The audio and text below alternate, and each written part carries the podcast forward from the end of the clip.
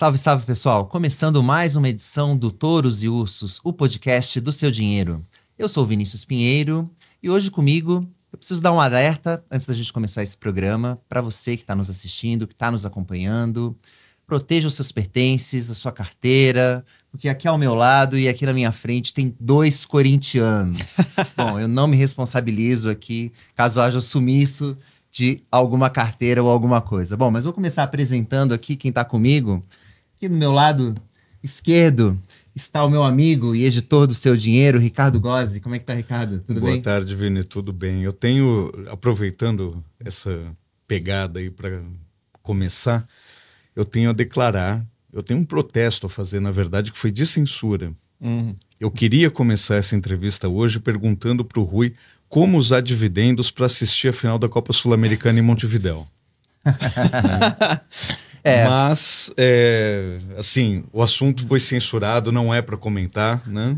Censurado pelo São Paulino aqui, que fique bem claro. Bom, mas já, já aproveitando essa bola aqui que o Ricardo me tocou, vou apresentar o nosso convidado de hoje, que é o corintiano, analista da Empíricos e colunista do seu dinheiro, é claro, o mais importante aqui, o Rui Hungria. Como é que tá, Rui? Tudo bom, Vini? Tudo bom, Ricardo? Olá, pessoal. Sempre um prazer estar tá aqui. É a segunda vez que eu tô aqui, né? Faz um tempo, mas vocês podem me chamar mais vezes se quiserem também. Com certeza, vamos chamar o Rui mais vezes, sim. E só para começar aqui, né, o tema do programa, infelizmente dessa vez não é futebol, ainda teremos aqui a mesa redonda do seu dinheiro, mas o tema não é futebol. A gente trouxe o Rui aqui, na verdade, para falar da atual e da ex. Bom, que fique claro, a atual e a ex-estatal.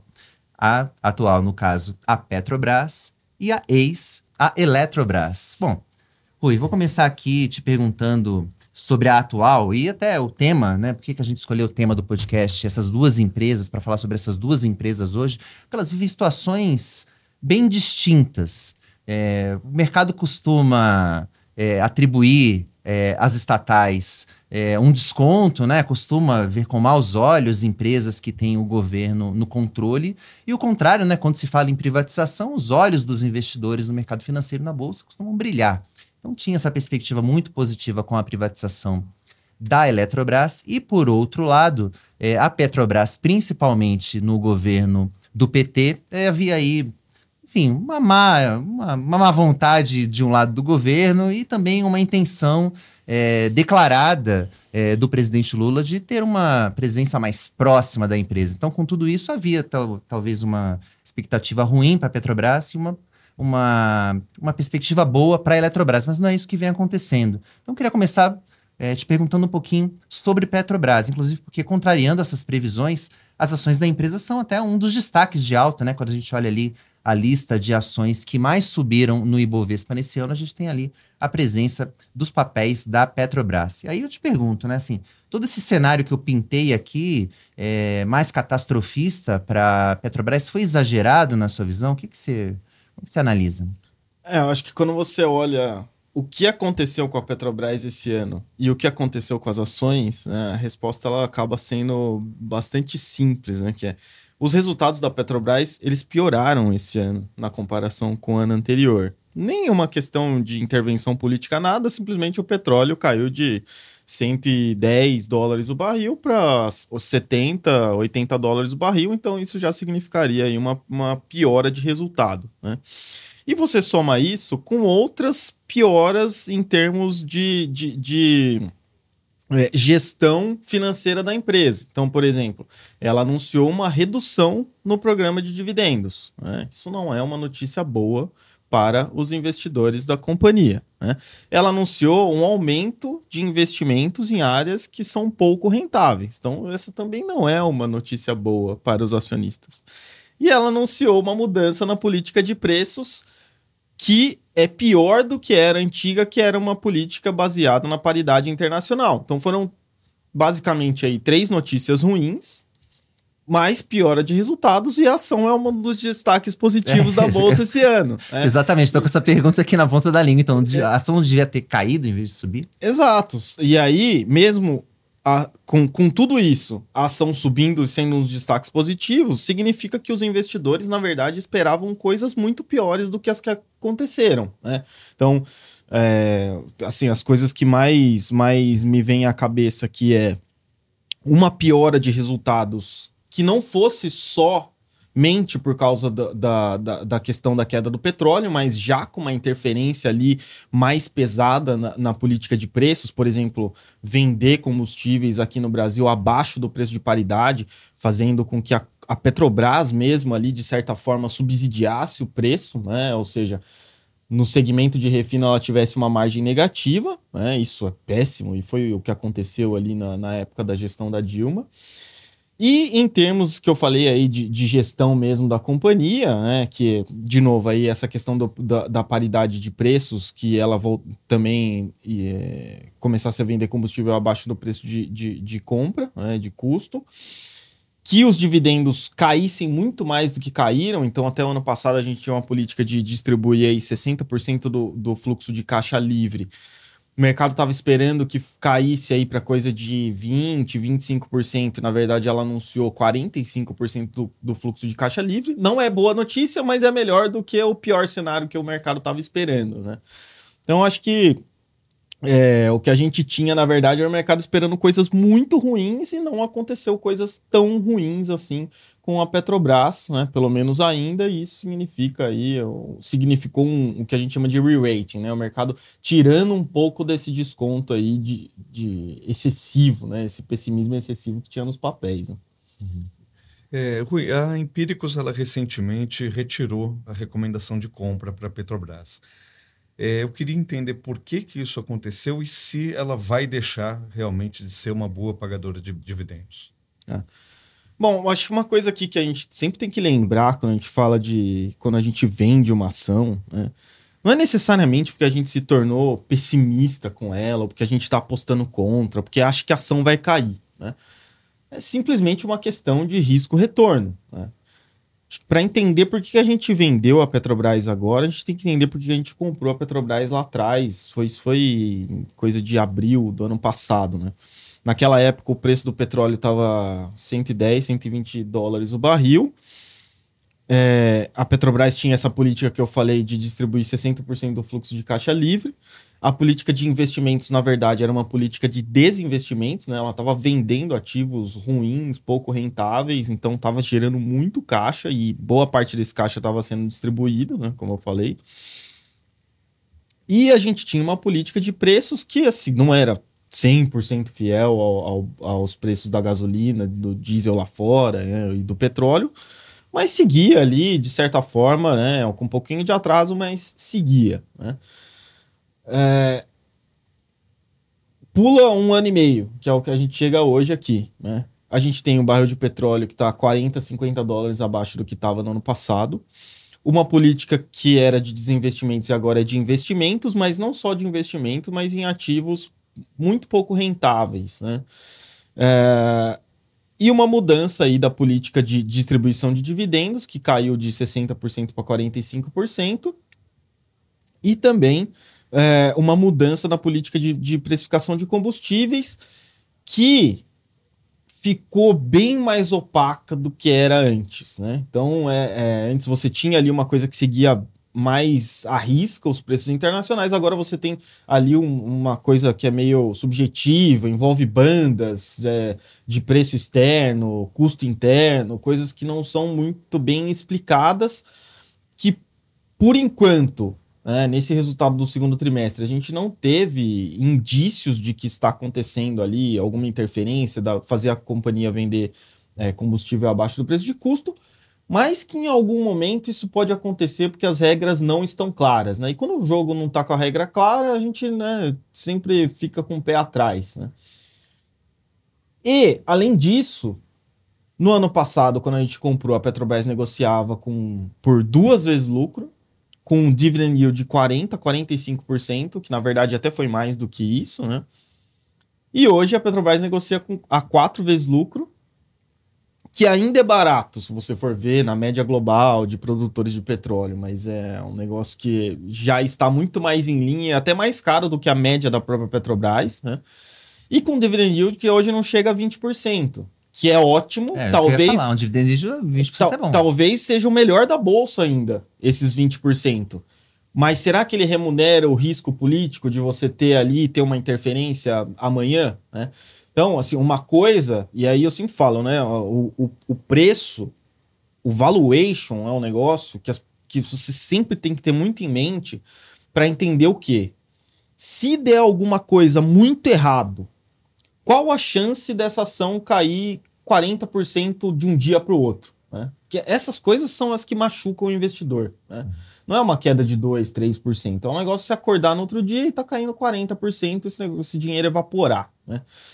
Quando uma empresa está negociando por duas vezes lucro, pagando um yield de 40%, 50%, você, dono daquela ação, se aceita desaforo. Né? Você fala, putz, beleza, né? tomei uma tungada aqui, mas né, tô recebendo 50% de dividendo, então até beleza, vou. Isso aqui eu vou relevar, sabe? Outra coisa é ser com yield aí de 15, 20% num papel que já está negociando acima da média Pode não acontecer nada ruim, pode não acontecer.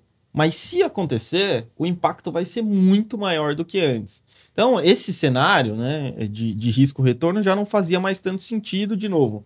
A gente continua vendo talvez o melhor dividend yield da bolsa ainda, né? Mas dados os riscos, né, a gente entende que não vale mais a pena nesse cenário aí de talvez um dia acordar com uma notícia muito ruim, né? Papel está aceitando pouco desaforo, digamos. É, exatamente. Acho que essa, essa, é o, essa é a ideia mesmo. E o risco de ter algum desaforo no governo atual não é desprezível. É, e tem o um mercado, ele sempre vai, né? Assim, é o que eu, o, você sempre tem que tentar pensar independente do que o mercado pensa, né? No começo do ano, como começou esse burburinho, ah, vai entrar o governo PT e tal, a gente manteve Petrobras. Por quê? Porque a ação estava ainda negociando, foi antes da alta de 80%, 70% aí. De... Primeiro, porque a ação ainda não tinha subido muito. Segundo, porque o governo precisava muito de dividendos, né, por questões fiscais, de equilíbrio fiscal e tudo mais. A gente está vendo isso ainda, né? E, e na época o mercado estava dando que não ia distribuir nada de dividendo, ia cortar tudo e já era, né? Hoje o mercado ele, ele migrou esse pensamento, né? E aí começa a migrar para um patamar que você já falou, opa, vocês estão começando a ficar um pouco otimista demais. Né? Então assim, putz, tudo bem, não vai cortar o dividendo, mas será que vai pagar tanto dividendo assim? E esses projetos aí de expansão, investimento em eólica, Beleza, tem uma parte que tem uma questão política que é importante, mas quanto do seu fluxo de caixa você vai destinar para esse tipo de coisa? Então, e de novo, hoje, quatro vezes lucros, a gente já entende que o mercado já está vendo aí com olhos talvez otimistas demais. Nesse momento, a gente não, não, não quer encarar. Pode ser que saia uma notícia ruim, o papel caia 30% e a gente compre amanhã. Pode ser que sim, né? Porque aí o mercado ele, ele volta e ele o mercado é, é muito aquele do o maníaco depressivo, né? Que é passa de um estado de otimismo demais numa hora e pessimismo demais na outra hora. Né? Bipolar. É, exato. E, e, e, aí a gente tem que tentar entender quando o mercado está rumando para esse, esse lado muito otimista. E aí, você, beleza, ainda tem dinheiro para ganhar ali, ainda tem dinheiro na mesa. Se continuar tudo certo, tem. Ainda a ação vai subir, né? Uhum. Mas talvez não seja tanto assim ainda que tenha para ganhar. E dados os riscos envolvidos, talvez seja melhor olhar de fora e, e talvez até quem sabe, se aparecer uma notícia ruim o papel cair, a gente vai olhar de novo para três vezes lucros, talvez, duas vezes e meia lucros, a gente se interessa de novo pelo, pelo, pela história. Uhum. Bacana. Bom, vamos falar da ex agora? é uma ex que o governo parece que não esqueceu, é. que é o caso da Eletrobras. Bom, é, a empresa acho que frustrou a expectativa de muita gente, incluindo uh, as milhares e milhares de brasileiros que usaram seu FGTS para comprar é, os papéis da empresa na oferta que aconteceu em junho do ano passado. Quer dizer, havia uma expectativa grande em relação à Eletrobras privatizada, que até agora não se concretizou. E eu entendo, e aí me corrija se eu estiver errado, que parte desse problema com a Eletrobras vem do seu ex-controlador, do governo. Mas, é, na tua visão, você não acha que o mercado não está exagerando, assim como exagerou talvez os temores em relação à Petrobras, que acabaram não se confirmando, piorou, mas não piorou tanto assim como você colocou. Será que o mercado também não estaria exagerando esse risco de intervenção do governo? Mas enfim, queria que você falasse um pouco aí para quem está acompanhando a gente, é, o que está acontecendo com a Eletrobras? É, eu, eu, vou passar da tese desde o começo ali, né? Desde o ano passado, quando eu teve a privatização, mas só para começando pelo final dessa, desse, desse gancho que você deu de, de falar, será que o, o mercado não está muito otimista com a Petrobras e muito pessimista com a Eletrobras? E eu lembro que talvez o grande banho de sangue da Eletrobras que a gente teve foi agora com a saída do, do Wilson, né? O Wilson Ferreira Júnior, CEO, um cara que pegou a Eletrobras destroçada ali na, logo depois do governo Dilma, reergueu a companhia, fez uma sanitização enorme ali dentro, quando ela ainda era estatal, e de certa forma foi por causa dele que a privatização aconteceu, porque ele que, que deu, trouxe os alicerces para que isso acontecesse, né? Mas o mais curioso é que o mercado ficou muito pessimista porque achou que a demissão do Wilson é, foi uma questão totalmente política, né? Do, o Lula buzinando ali na orelha, e a gente sabe né, que isso acontece mesmo, mas que foi uma decisão do governo de demiti-lo, né, como se fosse ainda uma companhia estatal, que não é, o, o governo tem, ele tem um poder ali limitado dentro do, do, do, da Eletrobras hoje, que é um dos, dos, dos, dos problemas que o, que o Lula vê, né, que ele quer retomar aí o, o, o poder em cima da companhia, mas o mais estranho é que o esse medo do mercado, né, de, de vender as ações da Eletrobras com medo de interferência política gigantesco, aconteceu na mesma semana que a Petrobras reajustou o preço do diesel em 25%, que é um negócio que quando aconteceu, eu fiquei com medo, assim, no sentido, não com medo de, de a Petrobras, ela tinha que reajustar, o preço estava muito defasado, mas eu fiquei com medo de que fosse gerar algum burburinho isso, no sentido de, putz, às vezes é melhor se não atrasar tanto para fazer esse reajuste e fazer um pouco mais, né, para o impacto não ser tão grande. E, e para quem tem na memória fresca ainda a questão da greve dos caminhoneiros, é, são ajustes dessa magnitude até me assustou na, é, na, na, naquela semana. E no fim a gente não teve nada, nada, nem, nem um ruidinho político nenhum. Né? E aí eu, eu, fiquei pensando, eu até escrevi sobre isso no Vacas, que é, é curioso como o mercado ficou tão preocupado com uma interferência política numa companhia que o governo nem tem tanto poder mais, e e, e, nessa mesma semana a Petrobras subiu 10%, né? Por causa desse reajuste. Então me parece um negócio que é meio. que é onde ele tem até poder de fato para fazer alguma coisa. Exatamente. Ali ele. É lógico, é ruim, não é inteligente meter a mão na, na, na Petrobras, é, faz, distorcer ali a política de preço, qualquer coisa assim. Mas dá para fazer de uma maneira muito mais fácil do que daria para fazer na Eletrobras. Mas é isso, a Eletrobras caiu 10% na semana, a Petrobras subiu 10% na semana. Então, é... Mas está exagerando na tua visão? Eu tá. entendo que sim. Uhum. Aí, aí entra na uma outra questão que é, é o mercado escolhe narrativas, né? E aí é só o tempo que vai dizer se elas estão certas ou não. Né? A minha visão, e depois, claro, a gente, eu não tô lá dentro da Eletrobras para saber, não tô no conselho, não tô. É, é, muito difícil. A gente é analista, a gente tem que se basear em notícias de imprensa e balanços demonstrativos financeiros. E o que eu vi depois, estudando muito e tentando entender o que, aconteceu, é que provavelmente, talvez mesmo, o Wilson não estivesse se dando bem ali com o conselho, sabe? Fosse uma relação. É, uma coisa é você trabalhar numa empresa estatal ainda, né, no, e, e, e que você não tenha um conselho com visão privada de acionistas de referência e um conselho chato que fica ali te buzinando todo dia porque você precisa fazer as pautas andarem porque até ontem era uma empresa estatal depois da, da, da, Petrobras, a segunda maior estatal do país. Você, imagine o tanto de coisa que não tem para melhorar ali dentro, né? 140 subsidiárias, uma coisa absurda, né? E você, de uma hora para outra, tem uma mentalidade privada ali querendo que você acelere esse, esse, esse, esse, turnaround, querendo que você enxugue todo dia mais custos, é, melhore os processos, tem um monte de coisa para melhorar ali dentro. Né?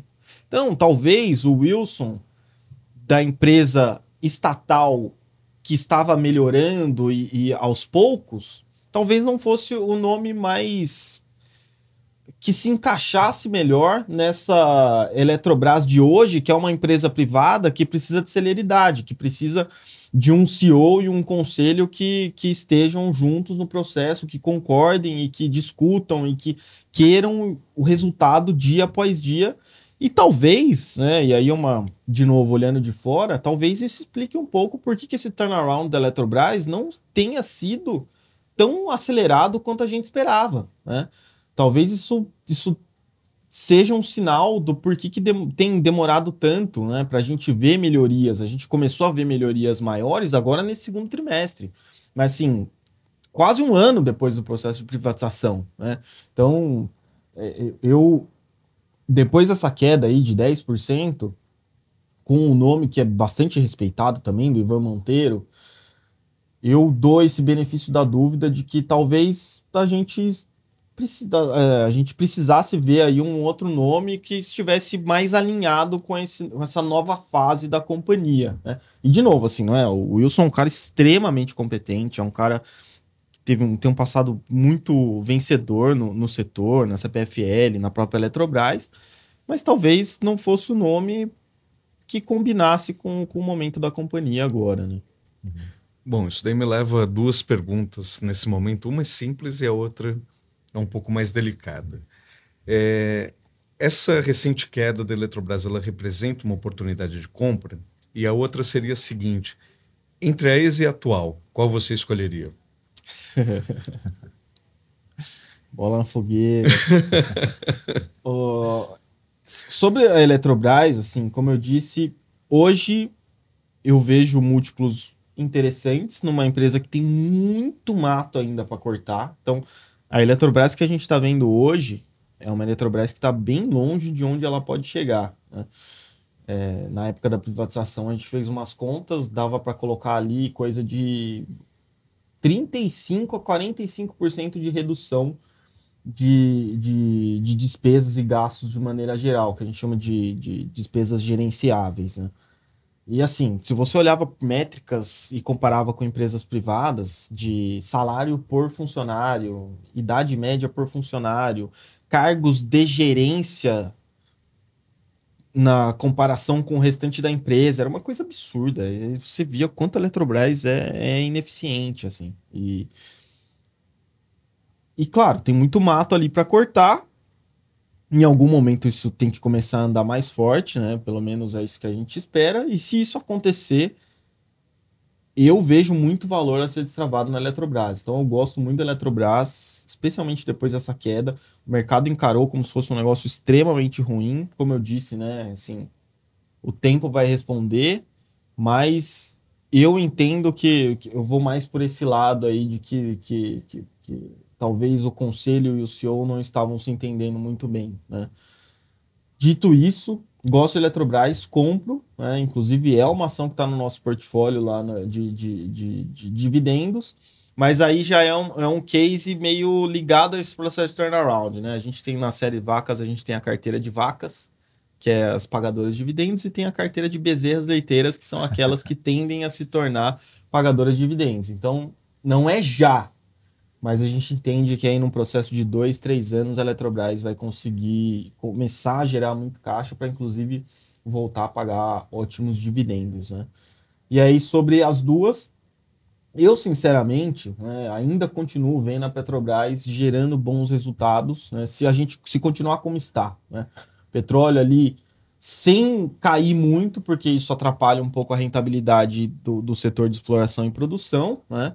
Apesar de ela ter um custo muito baixo, claro, isso vai impactar, mas também sem subir muito, porque se subir muito a gente pode começar a ver aí uma dificuldade de, de, de o governo repassar preço, e a gente sabe como é que funciona essas coisas, pode terminar aí com a própria Petrobras pagando essa conta, né? Então ali com o petróleo em 80, 90 dólares, 70, 90 dólares, acho que é legal, né? Vai continuar gerando muito resultado. E aí, coisas para se observar no sentido de beleza, vai investir em coisas que não são tão rentáveis, mas quanto vai investir? Vai investir muita coisa também? Aí é um problema. Né? Ou não, vai continuar investindo mais ou menos ali, mais questões políticas. Estaleiro. É, exato, esse é o problema, né? A gente começar a ver uma coisa meio megalomaníaca de querer né, se transformar de novo em, em, em, tudo no Brasil, né? Comprar todos os ativos, fertilizante, estaleiro, petroquímica, e aí esse é um problema, porque assim, a grande de novo, vaca leiteira aqui, a grande vaca leiteira, né, a galinha dos ovos de ouro da, da Petrobras é o pré-sal. É ali que está a rentabilidade, é ali que está o, o, negócio que gera valor para acionista.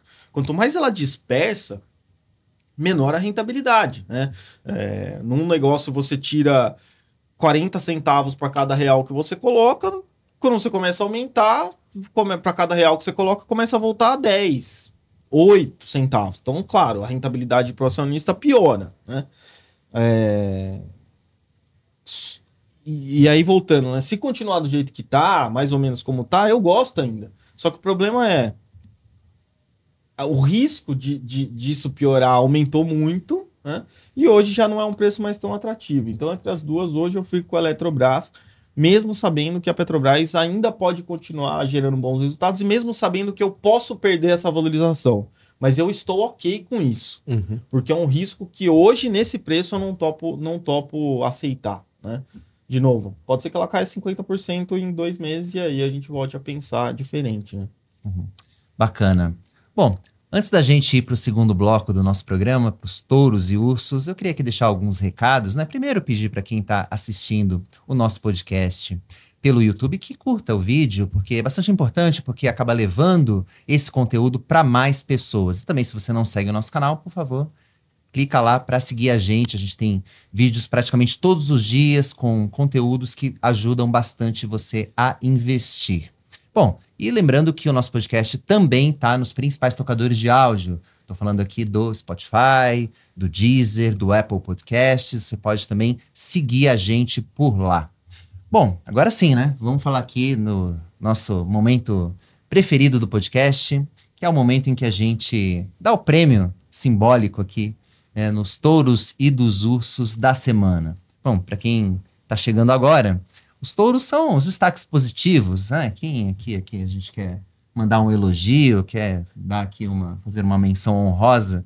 Já os ursos, né, são estão aqui justamente pelo motivo oposto. Ou seja, mandaram mal, né? E vão levar aqui um, um puxãozinho de orelha aqui no, da, da, nossa equipe aqui. Vou, né? Como já virou uma tradição, a gente começa pelos ursos e também pelo nosso convidado. Então, Rui, vou passar a bola aqui para você quem é o seu urso da semana? Bom, eu decidi escolher Ipera. É, nem, nem é um puxão de orelha, na verdade, é mais questão de desempenho da ação mesmo, né? É, a gente está vendo toda essa discussão de juros sobre capital próprio, reforma tributária, fim de incentivos, e a Ipera acaba sendo uma das, uma das várias empresas brasileiras que se beneficiam né, desse, desse tipo de, de, de, de incentivos que tem negócios hoje que se aproveitam disso e também do, do juros sobre capital próprio. Né? Então, se a gente for olhar aí nas últimas semanas, quando começou a. a voltou, né? A gente tinha visto isso lá no começo do ano, parou um pouco, e agora começou o assunto de novo e a ação da Ipera vem caindo bem aí, né? E eu entendo que grande, grande parte é por causa disso. E eu vejo, na verdade, eu, eu, entra aqui como meu urso, mas também entra como uma recomendação nossa, é uma ação que a gente gosta muito, né? É, a gente vê sim impactos dessa, dessa reforma. Hoje, essa questão do benefício aí do, do juro sobre capital próprio, da coisa de entre 10% e 15% do lucro dela, então, claro, teria um impacto. E também tem a questão dos benefícios fiscais na planta dela em Goiás, é, só que aí tem outras coisas que a gente tem que lembrar, por exemplo, no setor farmacêutico, a gente tem praticamente todas as empresas têm esse tipo de benefício. É, é um benefício voltado para investimentos, então um benefício que gera investimento, gera emprego, então é algo que pode ser visto aí com melhores olhos também pelo governo. E, e no fim, praticamente todas as empresas hoje que atuam nesse setor brasileiro têm algum tipo de benefício, então é, acho que seria um grande problema se ela fosse sozinha impactada, mas acho que na verdade é o setor inteiro, então de certa forma uma perda de margem do setor por causa disso, elas deveriam todas juntas aí, né, numa forma de racionalidade aumentar o preço para manter margem. Então, é, claro, tem impactos, isso provavelmente vai acontecer, né? Mas eu continuo gostando muito da companhia, entendo que apesar dessa narrativa, desse, desse essa nuvem aí mais escura nesse curto prazo é uma ação que pro longo prazo eu gosto muito, negocia por bons preços e também vai começar a pagar melhores dividendos nos, nos, nos próximos anos. Bacana. Bom, a Impera, então, é um urso que pode virar touro no futuro, quem sabe, numa próxima vez que, Exatamente. que você voltar, já lembra que pode, ele, ela pode entrar aqui no, na lista no, como touro na, na, da próxima vez que você vier, Rui. Bom, mas eu acho é quase um ursinho de pelúcia. Né? É, exato. Mas eu acho que esse não é o caso do seu urso da semana. Acho que o seu urso é um urso bem cabeludo, não, é? Não, o urso é bem cabeludo, ele não hum. é listado em bolsa. Mas ele cometeu todos uh, ah, os escorregões possíveis nos últimos dias. No caso, é a 1, 2, 3 milhas. Né? É, ela é, entrou para aquele grupo é, não muito seleto de empresas em recuperação judicial, está lá junto com a Oi, com Americanas, com a Light. Né? Nesses últimos dias, para quem não acompanhou um, dois, três milhas, é, ela cancelou muitos pacotes de viagem, é, reconheceu 2 bilhões e 300 milhões de reais em dívida nesse processo de é, nesse pedido de recuperação judicial demitiu centenas de funcionários e lesou um número que a gente ainda não tem bem, nem bem como mensurar de é, clientes. Né?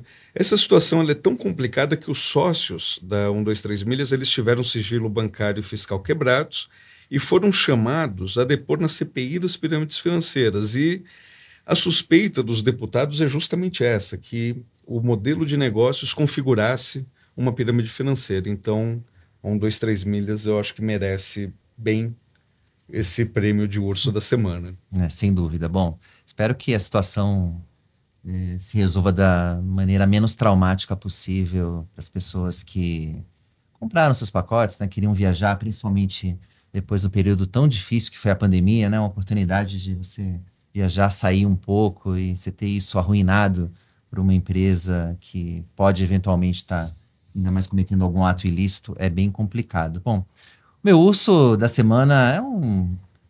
Um urso mais light aqui, mais light que um, dois, três milhas. meu urso da semana vai pro Burger King.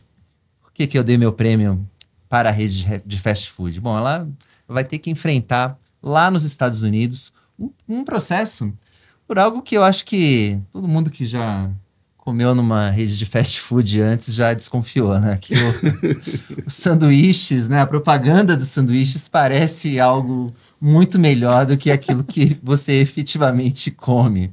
Bom, é, a alegação de quem entrou com o processo é, lá na Flórida, lá na, na costa de Miami, é que os hambúrgueres, eu não sei como ele conseguiu fazer essa conta, mas é, os hambúrgueres que o Burger King é, apresenta nas suas lojas, né, nas, nas, suas unidades, é, tanto nas fotos que aparecem ali no, é, como exibição, como também no cardápio, nos menus, os sanduíches são aparentemente 35% maiores do que o que eles são na realidade. Como eles chegaram nesse valor, de, nesse percentual, eu não faço ideia. Mas, assim, me parece algo relevante, é mais do que um terço maior.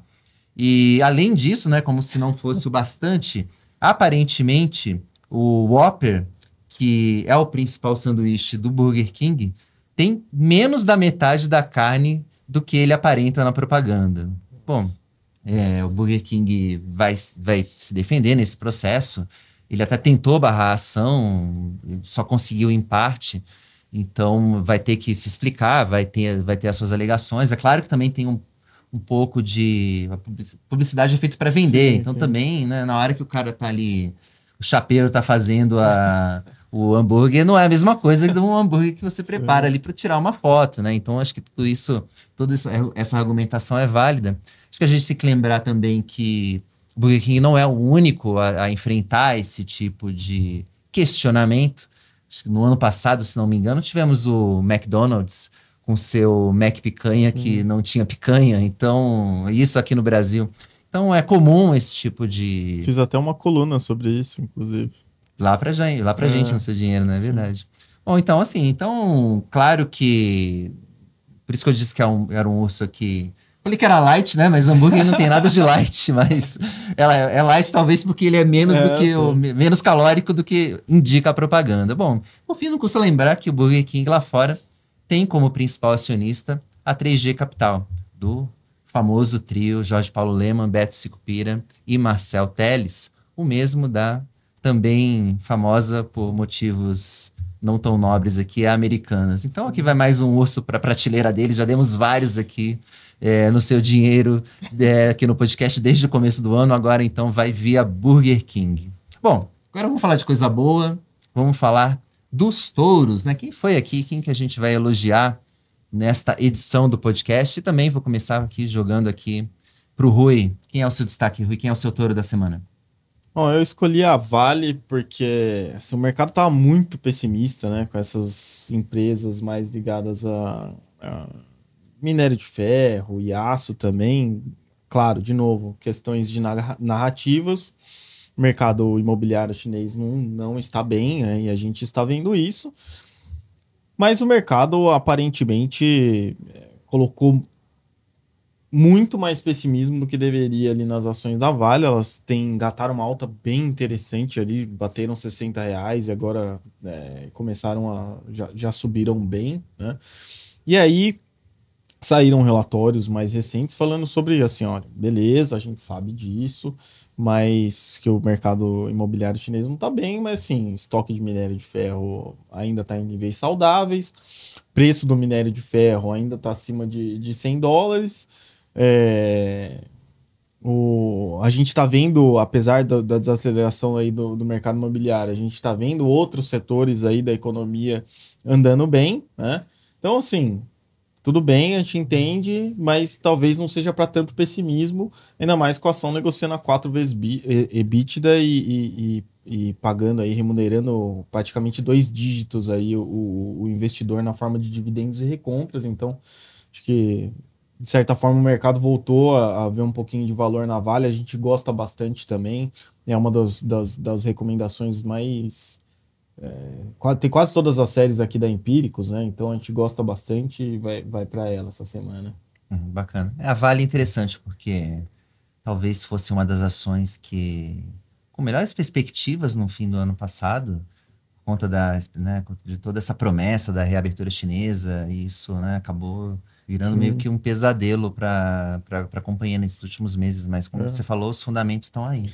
É, é essa questão da- da- das expectativas, né? Que a gente falou da Petrobras. O mercado jogou a Petrobras lá no chão porque achou que o mercado, ia, o governo ia interferir, ia arrebentar com a empresa. Não fez isso, né?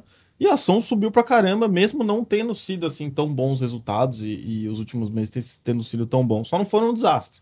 A Vale foi meio contrário. O mercado colocou na conta ali que a reabertura chinesa ia fazer, né?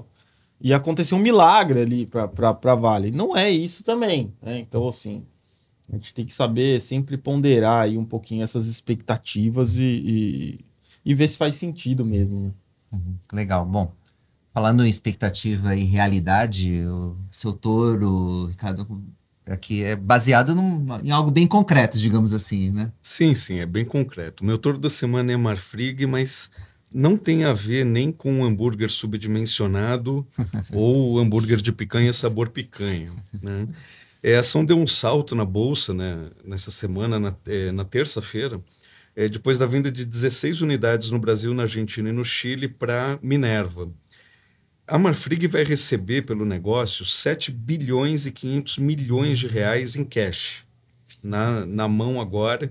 E nesse primeiro momento, expectativa do mercado é que a Marfrig aproveite o dinheiro que vai entrar para reduzir o seu endividamento. E isso responde a uma das principais preocupações do mercado em relação ao frigorífico. Na outra ponta da reação do mercado, teve o aumento da alavancagem da Minerva como uma das razões para que a ação da Minerva caísse. Né? Então, outro motivo foi a perspectiva de que ela vai diminuir o pagamento de dividendos, né?